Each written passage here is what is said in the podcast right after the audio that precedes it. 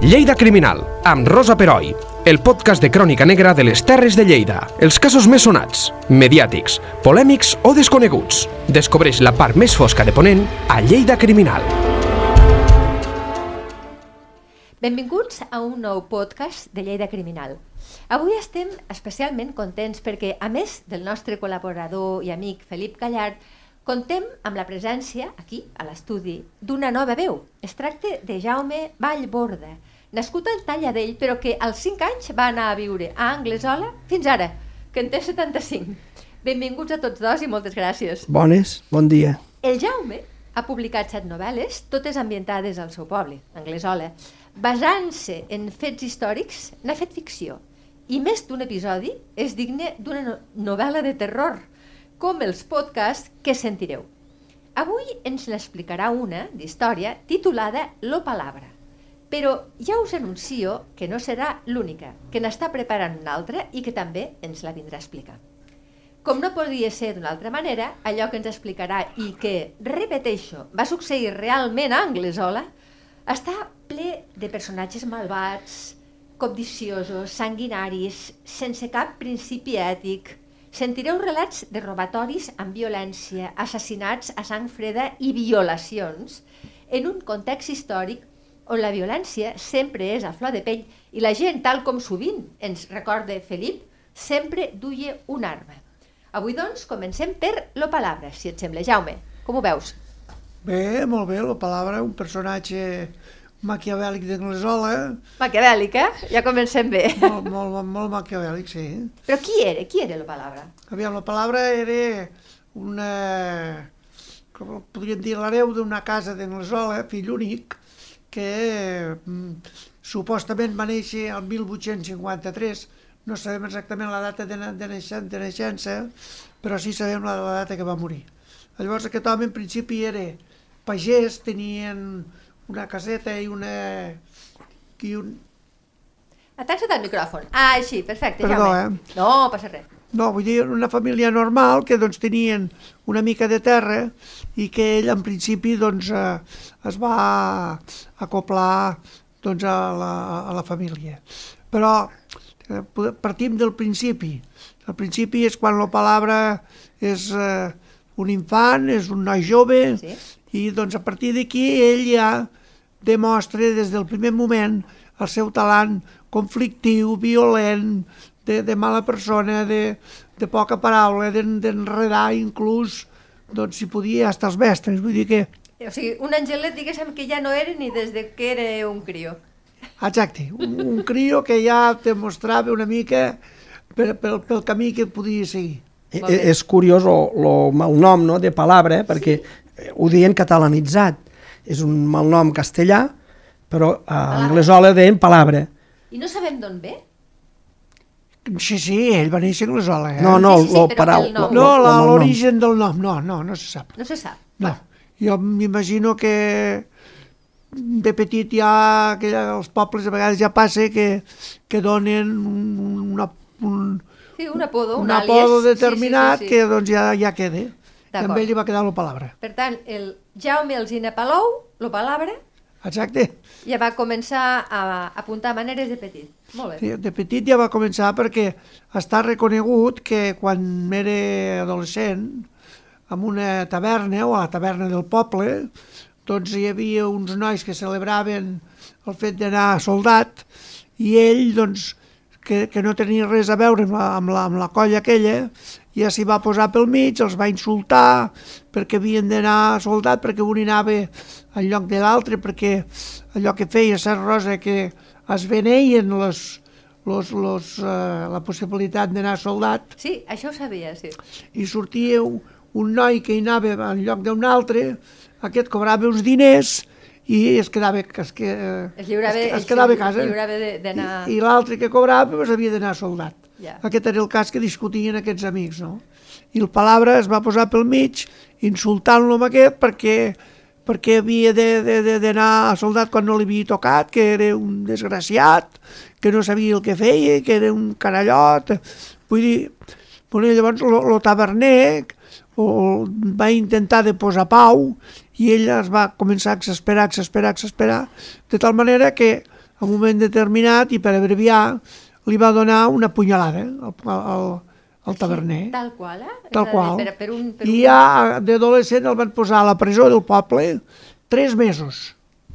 O sigui, Val. això ja... I de ben jovenet, eh? Aquest era ja, podríem dir, l'inici conflictiu d'aquesta persona. Eh? Exacte, sí, sí, sí. sí.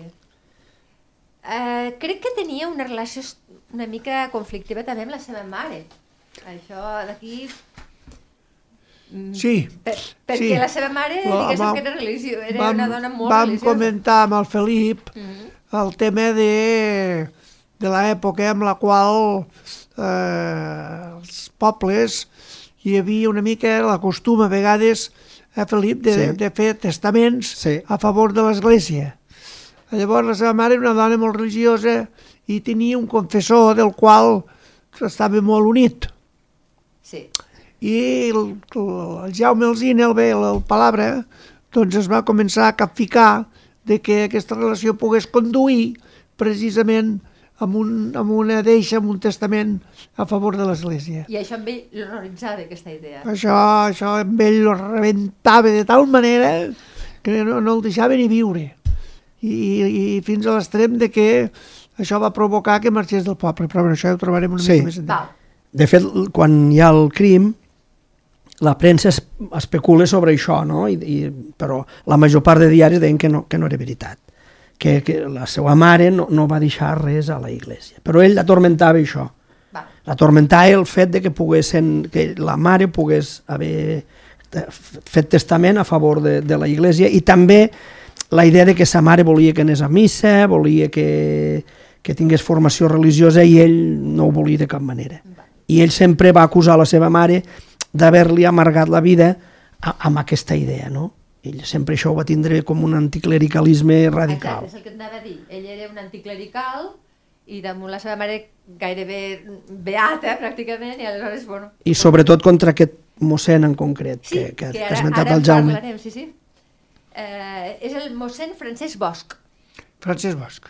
Que li Sí. feia de confessor, entenc que era la persona de confiança de la seva mare. Ah, exacte, aquesta era la, la persona de confiança de la seva mare. I, i a més d'això, el, el que realment dona una mica de context al tema és el fet de que eh, el propi Palabra, o sigui, l'Alzina, aquest eh, rebuig que li causava aquesta situació, doncs feia que inclús maltractés la seva mare, Mare però físicament inclús, eh? o sigui, que li havia pegat. I, I a més a Anglesola, Jaume, hi havia molt, la, presència de la iglesia era molt, era molt directa. Hi havia bastants capellans a Anglesola. Molt bé. doncs en un moment determinat, entre l'emprenyamenta que porta del capellà i entre el seu enuig i una cosa i una altra i les manies que agafa, i, i, i, i se'n va anar amb els, digue'm Amb els carlins. Amb els Amb carlins. els carlins, sí senyor. Sí, llavors ha vingut la tercera guerra carlina, Exacte. que és l'última de les guerres, que i llavors ell va anar amb els carlins a lluitar, doncs, a traure aquesta ràbia que portava dins, a llister a, amb, aquest, amb aquest exèrcit. Sí, sí. Els carlins, diguem que eren els que abogaven per, per Carles Maria de Borbó Sí. en contra dels liberals. O sigui, era, podríem dir que té, eh, vamos, aquesta disfunció amb una guerra que va durar, quants anys va durar, Felip? Pues, en total, entre totes les guerres, des del 1830 i escaig fins tot el segle XIX, Sí. va haver tres guerres carlines, sí. aixecaments, mm, sempre van estar fi, bueno, fins a la Guerra Civil, els carlins va ser... Crec que és el, el moviment reaccionari, podríem dir, o, o legitimista més, més llarg d'Europa, el carlisme, sí. I és, un, I és un tema que s'ha estudiat, jo crec que bastant malament, però bueno, això ja Sí. seria, seria, Seria un seria un altre- seria un tema. altre sí. tema. Les, les carlinades, Sí. que Les diuen, no? Sí, carlinades, sí, sí, sí. però pel que entenc la paraula no hi va allí per ideologia, sinó per marxar i... Que ell hi va per fugir del sí, poble. perquè no li agrada gens res del No, que, res, del seu res. entorn. Res, no, no, mai s'integre al poble amb res, ni amb, ni amb amistats, ni amb coneguts, ni amb veïns, ni amb res. Ell, la seva constant és l'enfrontament amb tothom. Persona violenta, d'entrada. Una persona de És una persona violent. violenta, és una persona uranya, una persona de maltractar i de la qual doncs, bueno, ens ha deixat eh, aquest, aquest, aquest malnom Anglesola. Vaja. Sí, sí, sí. Perquè encara, a- Anglesola, una pregunta d'actualitat, eh? Anglesola, si tu parles amb algú de certa edat i li dius tu saps qui era el, el palabre, te diran que sí, encara? Sí, sí, tots els de certa edat, tots. Els joves no tant, eh? No tant, clar. Això, Rosa, va ser el que a mi em va moure a escriure aquesta novel·la. Exacte. No, perquè- i perquè pobles a- aquests personatges, entre cometes, van molt bé, perquè diuen, mira que faràs a fi del palabre, no? Vull dir, Sí, és, és un exemple, És veritat, és veritat. és un model És de, de, ves al tanto, no? Sí, sí, que no sí. facis la fi de, del, del palabre. Sí, sí, sí, com a cosa... mm, Està Com a bé. cosa dolenta, no? Sí, que si, si si vas vas, per mal camí, vas per no? mal Sí, sí, camí. està. tot aquest moviment, no? Però bé, arriba un moment que ell doncs, ja s'allibera o es llicència del tema del, de la, dels carlins i torna al poble. Torna a Anglesola. Torna a Anglesola. Potser una mica pensant de que tot allò s'hauria arreglat. I allò no, no s'arregla, sinó que encara s'espatlla més. Ah, sí? Perquè llavors, a vegades hasta la pròpia gent són els que li diuen ves, vigila, perquè la teva mare la veiem molt a l'església, que mossèn francès, que sempre estan, que et patadim, que estan... I ell, doncs, només arribar a casa i sentir això, ja, ja es torna a exasperar. I què fa? Està una temporada al, poble portant les poques finques que tenen, però també se'n cansa de seguida.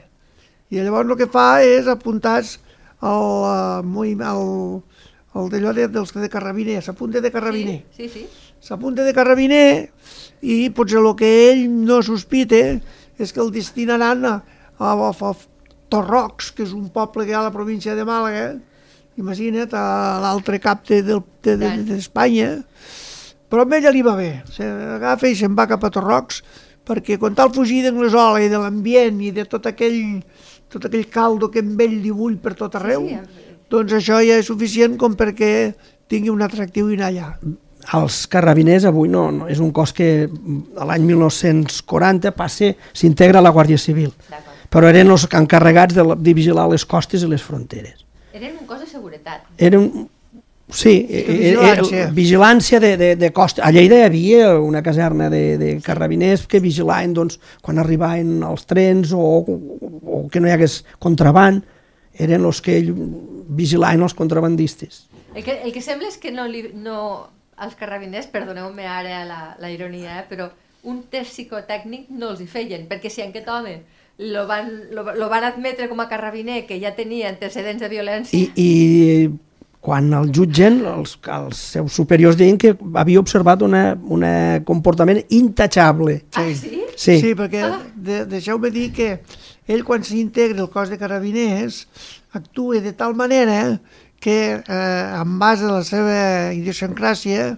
doncs el que es dedica és a fer els xivatassos dels seus companys, Oh! a controlar el que fan, a anar als mandos, aquest no ha Val. fet això, aquest jo el vaig veure fumant a fora de... O sigui, deve ser odiat per tots els seus companys, però Exacte. estimat pels seus superiors. segurament. Exacte. Oh. O sigui, ell Quin segueix, perla, segueix perla. la seva tònica de mala persona, Sí, sí, de mal company, d'un tio super mm, desastre en quant a, a valors humans, pel que, podri, pel que podríem dir. Sí, sí, Però el que diu el Felip, que llavors això de cara al cos, doncs... eh, Estava ben vist. Estava ben vist i estava, eh, era una cosa bona, perquè representa que eh, el, el que diu el Felip, que aquest cos es dedicava més aviat a control, no? sí. Clar. I ell quan deixava el servei no deixava el control, o sigui, continuava com un espia. controlant, espiant els seus companys, els que portaven contrabando, el que anaven cap aquí, el que anaven cap allà, donant informació a tota hora als seus mandos, que els seus mandos estaven amb ell Encantats. encantats de la vida. Encantats, i tant que sí. Vull dir que és, una, és un contrasentit, no? però a vegades el que més mal fa és el que més benefici treu. Sí. Per desgràcia, A la vegades, justícia no vegades. existeix i a més a més això ho veurem. Al Sí, final, al sí. final de, perquè és, una, és un clar exemple. Però no, no avancem No, no avancem, Rosa, no. Estem a, este, ella no està fent de, perquè, de, de, de cara... perquè encara, encara Sí, sí, queda, encara hi ha encara, tela, encara, encara hi ha queda, tela. encara queda xitxa aquí, I eh? tant que sí. Doncs vinga, Jaume. Continuo jo? I tant. Ah, Ets tu, tu el que ens ho que expliques. ell... eh, Passa un, uns dies fins quan arriba la Setmana Santa, no? No és aquí? No, no. No, estem no, abans. No, estem a Torrocs. Sí, senyor. A Torrocs A ell se Torrocs. casa, es casa amb Ah, una sí? malaguenya. Es amb, casa, una, és amb, la, veritat. amb la Maria, eh? Es casa amb la Maria, una, una senyora d'allà, i llavors allà els hi donen una caseta, que és una mica, podríem dir, el que fas amb aquests cossos, en general, no? Exacte, sí. I viuen tots junts allà en una zona. Però una altra vegada, ell viu apartat, no, té, no vol ni té comunicació amb els seus veïns, companys de, de feina. O sigui, és un home tan, tan, tan terriblement egocèntric i introvertit que eh, diu, ell només procura, com diem per les terres d'Anglesola, per la seva bèstia i prou. Sí. Ni la dona, ni la família, ni els veïns, ni amics. I segurament es casa aquella dona perquè tothom sí que es casa al final, no? En aquella època, sobretot, era una manera de dir, bueno, bueno no ho sabem això, però... No ho sabem. Bueno, val, ho deixo No, aquí. perquè com que és lluny, doncs no. Clar, clar, està no, a Màlaga. Això no mos va arribar, no? Val, d'acord, d'acord, d'acord. Però també sembla que la Maria no va passar massa bé amb ella. Però bueno, Ja això m'ho- ja deixem-ho m'ho perquè no, no, no, tampoc no, no, no ho sabem. sabem, No ho d'acord. sabem. Bé, el que sí, el que sí es dona és que, eh, Torna cap aquí dalt. que arriba un moment que el trasladen. Ah, clar. I llavors el trasladen a Girona. Se'n va cap a Girona, però ell va sol a Girona. Per això et dic, és que deixa la, deixa la, dona, la deixa allí, la Maria la deixa allà, amb dret a la casa i una Ja. mica, doncs, així, més o menys... arregladeta. Arregladeta, però no és ell que l'arregla, eh? L'arregla El cos. El, el cos. Vull dir que, que, que també arriba un moment que s'espatlla, perquè després la, la, la, la treuen d'allà quan ell no torna. Però bueno, és igual, ell això no ho té, no té igual, sens cuidar-ho, perquè ja veurem que més endavant inclús eh, ell té una casa... Bueno, ja, ja, ja ho trobarem, no? Vinga, però que Girona, és, és especialment interessant Girona, perquè doncs ja s'atansa una altra vegada cap, a, cap al lloc, cap, a l'escena cap a que, casa, que, sí. que ell havia viscut sempre, no? I en principi no. Eh, li assignen com una espècie de, com ho diria jo, d'habitació amb un cos de guàrdia que ell pot més o menys fer les seues necessitats i allà, i allà s'aposenta. Eh, a Gerona doncs, fem, fem, si em permeteu, fer una mica de menció de lo que és la meva novel·la. Eh? Sí. Doncs eh, llavors doncs ell coneix la, la, la, el fet d'anar a besar el cull de la lleona, aquell costum Ah, Gironina. que, Sí. que com dia el Felip, eh, que Felip, com ho has dit tu, Sí. Que això era una reminiscència de, de l'acatament a la, a la, la noblesa o el que fos d'allò. Què és això, Felip? Explica'ns. Sí, és una tradició gironina que tothom que va a Girona ha de besar el cul de la lleona, que és una estàtua que hi ha que hi ha un, a prop del, del, del riu, crec. Sí, sí, I això és una, una tradició de Girona, no? Ens dius, si has estat a Girona, has de besar el cul de la lleona. Però el que voldria que, que m'ha No, això és, és un... Com un hi ha- acatament. Sí, Com un acatament als nobles que, a la que, superioritat, solitud. sí. Sí. Ell a Girona realment s'avorreix enormement, perquè a Girona no hi ha contrabando, no hi ha moviment de... No, no de, pot fer mal, No digues. pot fer mal, exacte. els companys, els companys no es pot perjudicar perquè l'ambient és molt diferent, no? Però llavors, bueno, ja mos aniríem, ja mos aniríem adi- adinsant amb el cor de la qüestió de lo que és el palabra i el que mos ha portat aquí. Sí. I és que un bon dia estant a Gerona no se li acudeix altra cosa sinó que anar a Mercat a Targa. Val. Ell no va a va a Mercat a Targa perquè el Mercat de Targa sempre els de la comarca mos ha cridat. Molt bé. Bé, doncs ell doncs, dona un tom per Targa fins que acudeix a la, a la zona més cèntrica i més al cor de Targa, és el pati. Els que som de per allà, eh? el pati és el lloc on acudeix tothom, a passejar, a comprar, el que sigui. I allà al pati, com havia de ser, troba un senyor d'Anglesola, que el crida, palabra! I l'altre diu, oi, em demanen, qui és aquest? I era un, un d'Anglesola que els coneixen, però només de vista, no? Sí. I llavors parlen. I el primer que li pregunta la palabra, o el, el Jaume, el, el d'Anglesola, escolta, ei, com està aquella casa i tal, ai, xiquet, no ho sé, però entera't, en vigileu, vigileu, perquè això em penso que perilla, que no sé Ai, què mare i tal. mare meva.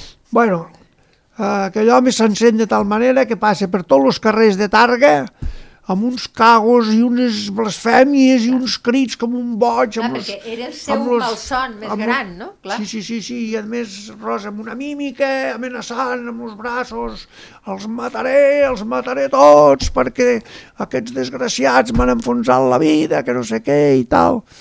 I És com una pel·lícula. Això, en, en, en una novel·la seria l'incident desencadenant, el que, el que desencadenarà tota la tragèdia Claro. després. eh, eh, és que ho és, Felip, Sí, sí, és que ho sí, és, sí, és que ho sí, és, sí. això ho és, eh? De, se desata la còlera, no? Que es Sí, deia abans. Això és sí, el que, sí. que encén el foc. Exacte. Mm, Amb aquesta còlera, què fa, la palabra? no, amb aquesta cosa la paraula torna cap a ser cap a, cap a Girona Sí. i, i allà s'està servint el cos de carabiners 15 dies més. 15 dies més encès a tope, Clar. amb una mala no sé què, que, que, no, que no puede con el, cuer, con, Claro. con el cos. Fins que eh, arriba el dia del dijous sant i, i una mica la Setmana Santa. Ell veu que té uns dies que allibera pel, pel cervell i el mateix dijous sant agafa el tren una altra vegada i se'n va una altra vegada en direcció cap a Targa. Però llavors no baixa a Targa, baixa a Anglesola. Sí, sí, Ja va a, Llavors a ja veure va- què passa. ja No, no llavors- es pot aguantar i se'n va a Anglesola. Exacte, se'n va casa Anglesola. A Anglesola l'estació està a un quilòmetre del poble. I llavors ell, aquest quilòmetre que va caminant, se li van venint tots els records, va venint tots els pensaments, el que li han dit, el que... de, eh, li, li va creixent una mica aquest ego mm, furibund que porta ell a dins, no? Sí, sí, està clar. i quan inclús passa per davant de casa seva i li sembla veure que entra algú i, i això encara l'acaba d'exasperar més. Bueno, fins que arriba un moment que ell s'autoconvenç de que aquella casa és seva, ja, ja, ja l'ha perdut, que allò ja no sé què i tal i qual. Llavors, doncs, bueno, a partir d'aquí... Sa, sa mare era morta ja, eh? No, ella, Sí, no, sa mare era Ell morta. sabia que sa mare era sí, morta? Val. sí, Sí. Clar, ell, ell té la por de que no li haguin pres la casa. exacte. I sobretot l'església, que és la seva bèstia negra, per entendre. És la, la que, el, la que li ha, el seu pensament, la que li ha amargat la vida, Exacte. Sí, sí, perquè amb ell doncs, l'obligaven a, a sempre estar en, en presència eclesiàstica i ell això no, no ho podia pair, Ha perquè creat- ell volia viure d'una altra manera i ell sempre va a les declaracions, que ja ho veurem, a les declaracions al judici sempre deia això com a, com a motiu pel qual va cometre aquesta atrocitat que ja, que ja Que veurem. veurem, Sí, senyor, que, veurem, sí, senyor. Sí, que s'està aproximant. Un incís, un incís és de que, ho vam comentar molt això amb el Felip, estem eh, el dijous sant, és el cor de la Setmana Santa, és, podríem dir, un moment de religiositat el més viscut pel poble en general, pel, pel tema litúrgic, perquè, clar, doncs allà hem de pensar que en aquells anys la gent anaven a l'església i portaven la cadira, s'emportaven la cadira de casa. Eh? perquè no, no podien seure a l'església. I l'acte durava dues hores o més, vull dir que clar. Bé, doncs llavors eh, és quan amb, amb motiu de la professor que surt de l'església amb, el, amb el Sant Cris per passejar pel poble llavors lo, lo, lo, la paraula ja representa que s'ha in, in, inhibit per fer no sap què Qualsevol cosa. no sap què. El cas és que al moment que entre una altra vegada la professora dintre l'església, que el Sant Cris la baixen, el posen amb, amb, amb bueno, el posen amb, a, a, a terra, terra. aguantant-lo, Sí, sí, sí, sí. i llavors lo, tra lo transporten fins al presbiteri de l'església, on lo deixen ajegut com a costum de sempre, perquè la gent lo puguin adorar. Llavors representa que es queden un parell de capellans allà com a, com a presència eclesial per, per, bueno, per, per, pel, pel que és la costum i la gent comencen comencen a, a, a, a fer l'adoració i el, el palabre es posa amb, a, al mig d'aquesta fila de gent i ell porta una gorra, llavors portaven moltes gorres, la gent portaven gorres tothom, eh? Sí? aquella època sí, Sí. molt, molt. Gorres i bonyes, però més aviat gorres. Ell amb una gorra, a dintre la gorra, que se l'han de treure a entrar a l'església, és curiós perquè en aquella època els homes s'havien de descobrir i les dones s'havien de cobrir. Que cobrir. Sí. perquè portaven la mantellina. mantellina. La mantellina famosa, Eh? Bueno, que la- com- l'han vist fins fa ben poc. també. Això com a anècdota ja, eh? no té res a veure, però vull dir és no, així. no, però és així, sí. Val. Bé, total que ella dintre la gorra hi porta una pistola i un ganivet, però un ganivet ja mm, tipus punyal, eh? una cosa una cosa de mala uva total. Què és el que tu parles, Felip? Sí. Que gairebé tothom va... Tothom anava armat en aquella època, sí. Que per cert ara torna això, eh? perquè hi ha molts crims amb, amb arma blanca i sembla que, que, que, que això estiguem una altra vegada amb, amb, amb, aquest, amb aquesta dicotomia no? de, de, de l'arma blanca. sí.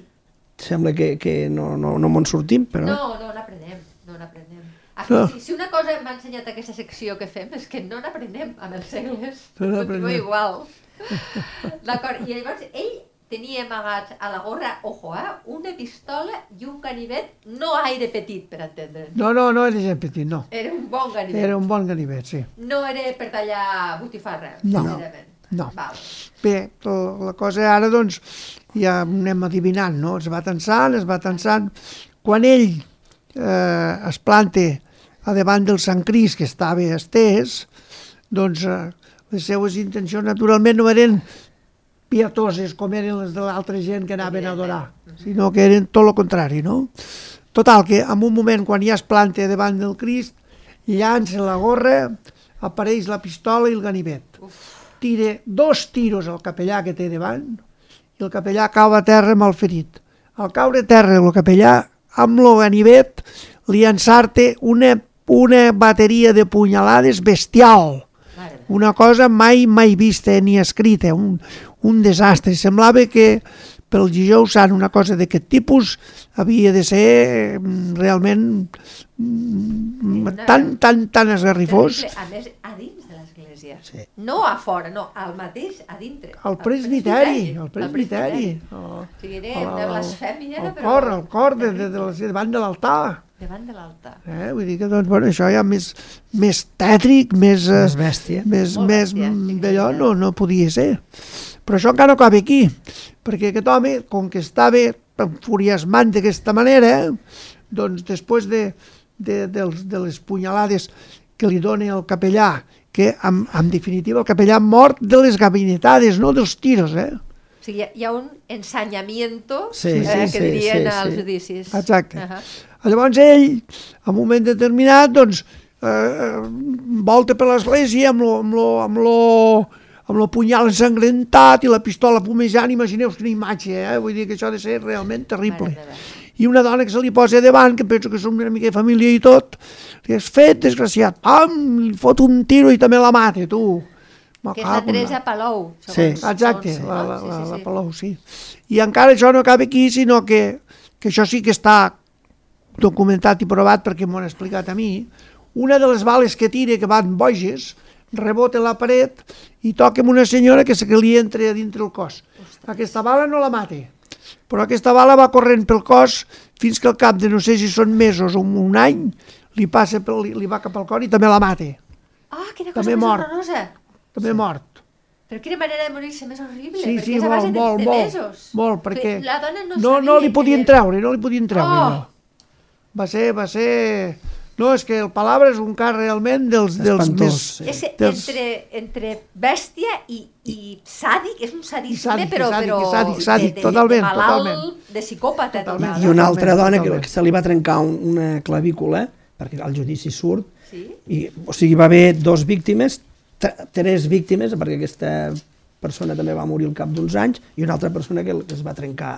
Ah, clar, de l'alarma que es va crear Clar, allí, cops, eh, de, de, del barullo que, Clar, que la gent es va espantar corrent de costat a costat de, per la iglesia. A veure, aquest, aquest cas és terrible, no? Perquè a les esglésies hi havia el que se'n diu la sagrera, que era un espai sagrat i que uns, ara no sé quants metres al voltant de la iglesia no se podia cometre cap acte de violència.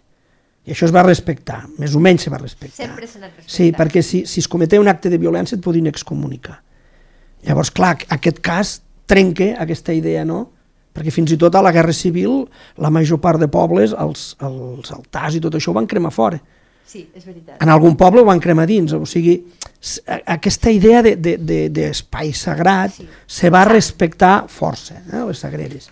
I aquí el, el Palabre doncs, ja ens dona una idea de que O inclús va ser una, com una provocació, Sí, pràcticament. tristament es trenca ja potser aquesta idea de domini total de l'Església, que ja ho veiem amb, amb indicis, com aquest és un indici de que hi havia gent ja que, que, que, que, anava, que anava contra això i que demostra doncs, que, que això no li era un hàndicap per, per fer-ho. No? No, no. El Palabra no- lo que fou és un espai sagrat, a més a més el- els mossens anaven vestits eh, seguint la litúrgia, amb ell això no, En, en plena Setmana Santa. no li provoca, exacte, en plena Setmana Santa, amb ell no li provoca cap, I és absolutament igual. ni és igual.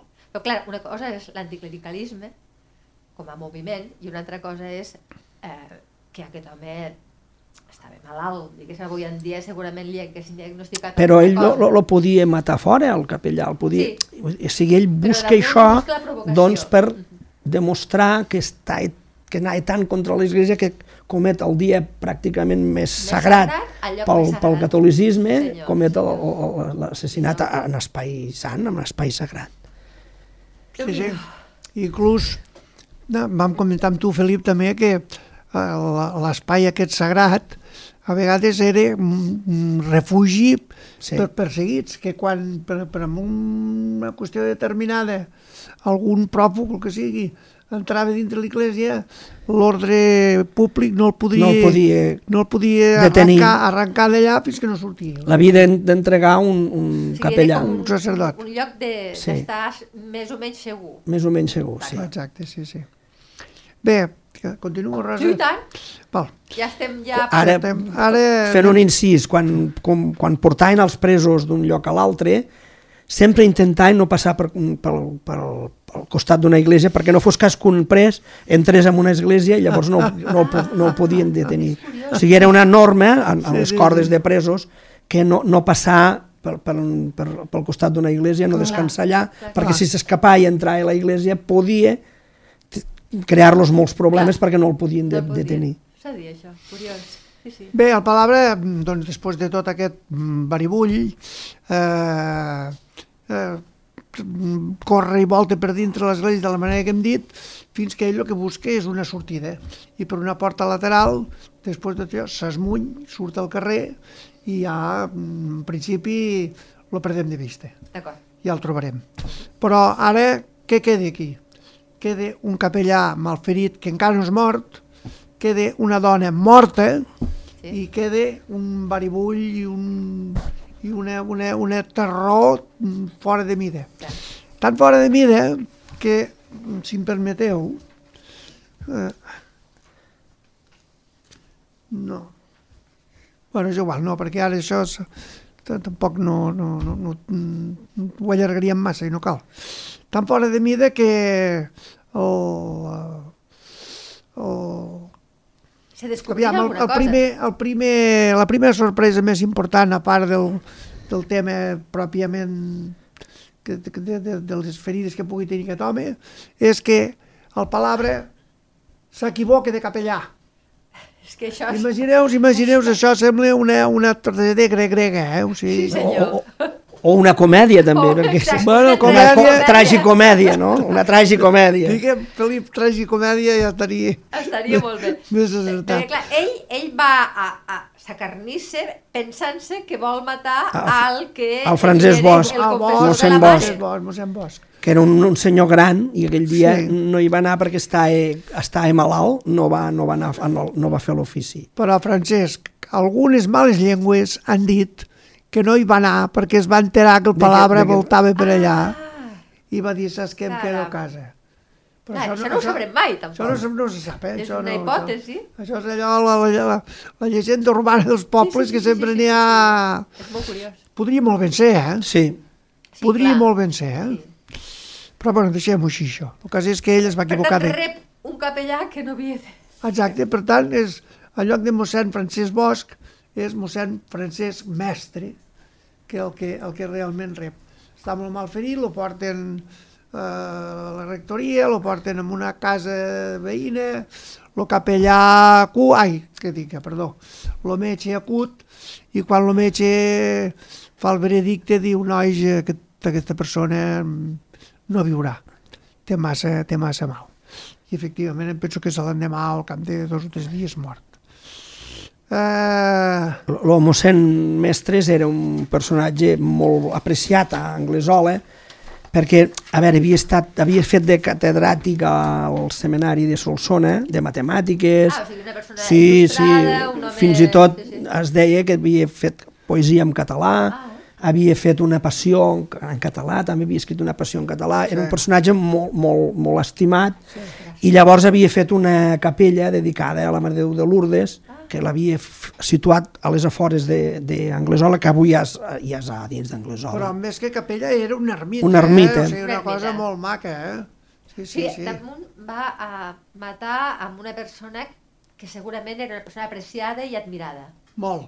Una persona molt, molt culta I, i... i perquè, perquè veiem una mica que això és així, ell era mm, fill, podríem dir, de l'apotecari d'Anglesola, o sigui, la Sí, farmàcia...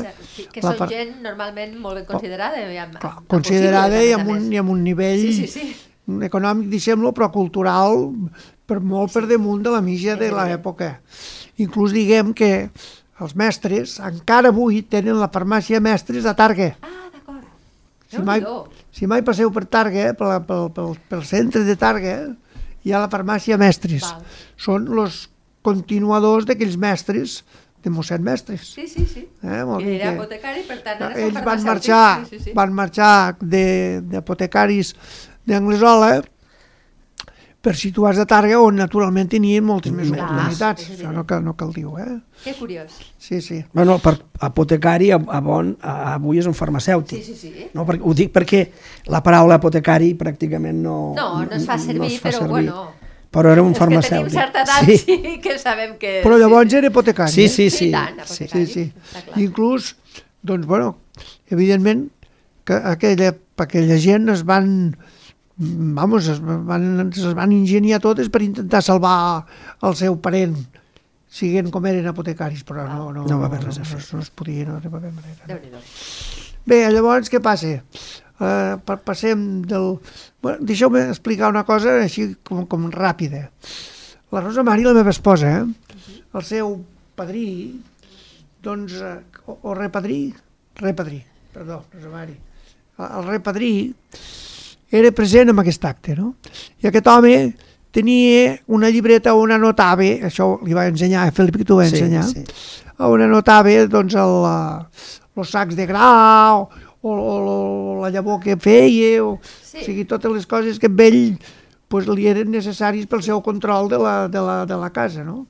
Quan va arribar a casa no va poder altra cosa sinó que explicar el cas que ell havia viscut. O sigui, ell va ser testimoni sí. de, primera línia Sí. d'aquesta barbaritat. Sí, sí, sí, va ser, va ser testimoni. Sí. I, i, i, ho va, Tenim a la Rosa Mari aquí, per això ho comento, que l'he l'he mirat ara. i ho va reflectir en, en, aquest, en aquest quadern que ell anava notant doncs, els sacs que collia Clar, o que veneia i, en aquell, i la notació d'aquell dia nota doncs, el, el cas que ell havia viscut Que això, La, la notació d'aquell dia, quan ell va arribar a casa, que aquí a la novel·la hi ha una A fotocòpia, la novel·la hi ha una fotocòpia, sí. però el text és molt curt, eh? i diu així. Vinga. Anglesola, 14 de abril del 1892. En la iglesia parroquial de Anglesola, el día del Jueves Santo, que era el 14 del año 1892, un tal Jaime Alsina asesinó un cura llamado Francisco Mestres a los pies del Santo Cristo al llegar la procesión a la iglesia a las 9 de la noche. Y hubo un gran llanto en la iglesia. También mató una mujer, otra de herida de una bala y otra mujer en el hombro roto, que parecía que habíamos que morir todos. I firme Ramon Vall Pujol. O sigui que aquest home, eh, quan va arribar a casa, estava tan d'allò que no Ja va poder deixar d'escriure. La, la, el text està plegat de faltes d'ortografia, però no són faltes no. perquè la gent llavors escrivien de la manera que podien i, com els hi semblava. Eh? tant. Bé, continuem. Continuem, Rosa? Sí. Sí, Bé, doncs sí llavors- hauríem d'anar lleugerets, a més a més. Pues bé, que lleugerets. Som a divendres sant i, i es convoca el sometent per buscar el palabre. Ahà. a la, a, a busquen per, per diferents llocs del poble. Allà hi ha una zona que en, dia, que en diuen, encara en diem ara el telègrafo, perquè hi ha hagut un telègrafo, hi havia unes coves allà, encara hi són. I aquest home es va amagar a la, una nit a la, a la, a la cova. Fi- Fins a l'extrem de que encara ara que ella és coneguda com la cova del Palabre. Encara que bé, n'hi ha que diu que van agafar allà i no, no és pas veritat que van agafar allà. Ell va continuar caminant, caminant, fins que el sometent eh, per aquí dalt a, a Ciutadilla i tal, sembla que han vist algú i tal. bueno, total que ell s'amaga per, per la zona de Montornès i, i allà el fan presoner. L'agafen. L'agafen. L'agafen, el posen en un carro i el porten, el que diu lo, lo Felip, cap al partit judicial i llavors d'allí se'n va cap a Anglesola. Val. Anglesola el volien linxar, eh? o sigui, Anglesola si no hagués sigut el El sometent i la, i la guàrdia que el protegeia, el hagueren linxat. Perquè, clar, eh, la, la gent deve estar absolutament encesa. La gent el estava, a part d'encesa, horroritzada. Clar, a part, clar, clar, clar. a part d'això, tots, tots tenien por i volien que, Clar, que clar, desaparegués. que desaparegués aquest individu. Perquè, Era un perill. exacte. Sí, sí. Bé, llavors, doncs, eh, bueno, mossèn Mestres va morir, evidentment, sí. això ja, ja ho hem dit. Sí. I, aviam, el van, Jutjar. que el van jutjar, això potser que ho expliquis una mica Sí, tu. el van jutjar i llavors lo van condenar, bueno, ja van aportar los, la defensa i el fiscal van aportar els seus metges, uns volien demostrar als defensor que era el Magí Morera, Magí Morera i Galícia, el poeta Magí Morera i Galícia, Sempre surt ell, Sí, sí, sí, sí, sí, sí, gent il·lustre. i llavors volia demostrar que estava amb, pertorbat, no que era un pertorbat. I els metges del, de la fiscalia volien, van, volien demostrar que no. Sembla que el que va prevaldre doncs, és la idea del fiscal i el van condenar a mort. A mort. A mort. A La- Garrot Vil, tinc Sí, oi? sí. Va, d'acord. Llavors era el sistema que s'utilitzava, Sí, sí, era sí, el sí. garrot vil. Va, Llavors, sí, bueno, però- i a més a més hi havia penes també, penes pels, per l'altre assassí- pels altres, per l'homicidi de la Teresa Palou, pel, Clar, clar, pel, que no, pel, la va- però la sentència important era la de la pena de L'assassinat mort. Del, que del el- capellà.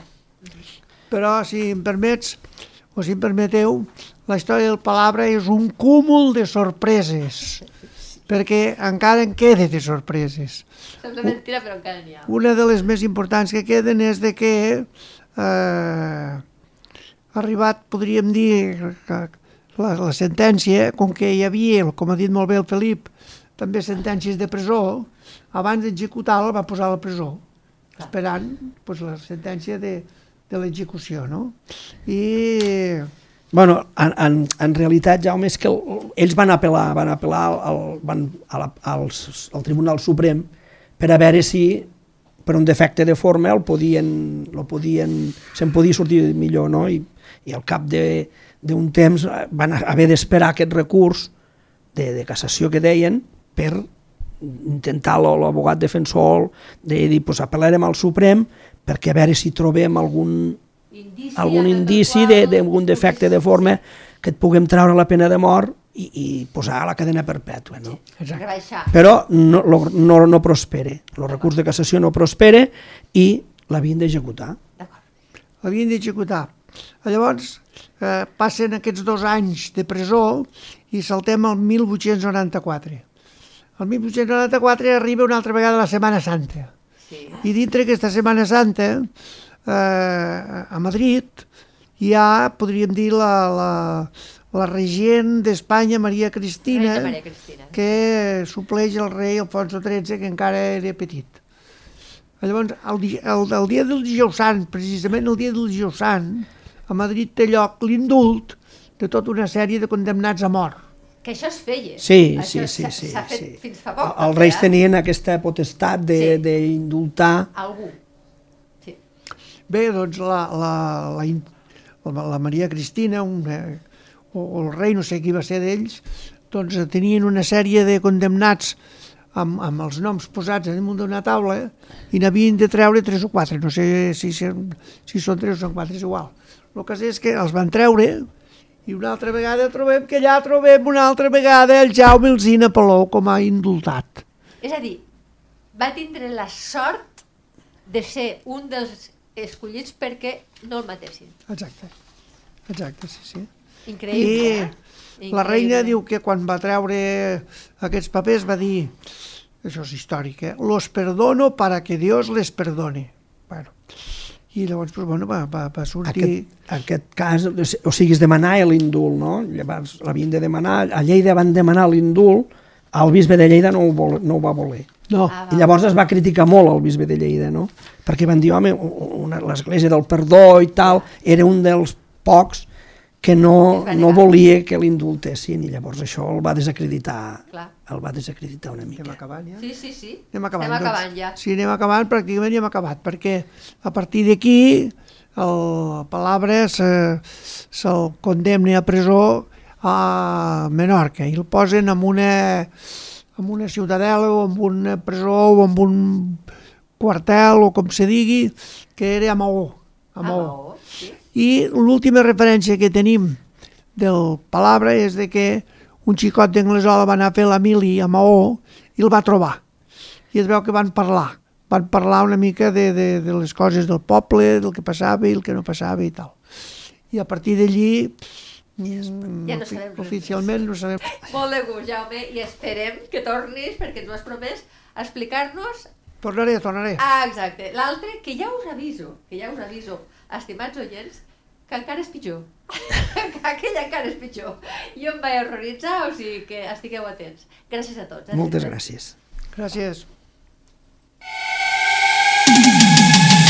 Lleida Criminal, amb Rosa Peroi. Cada dos divendres a lleida24.cat.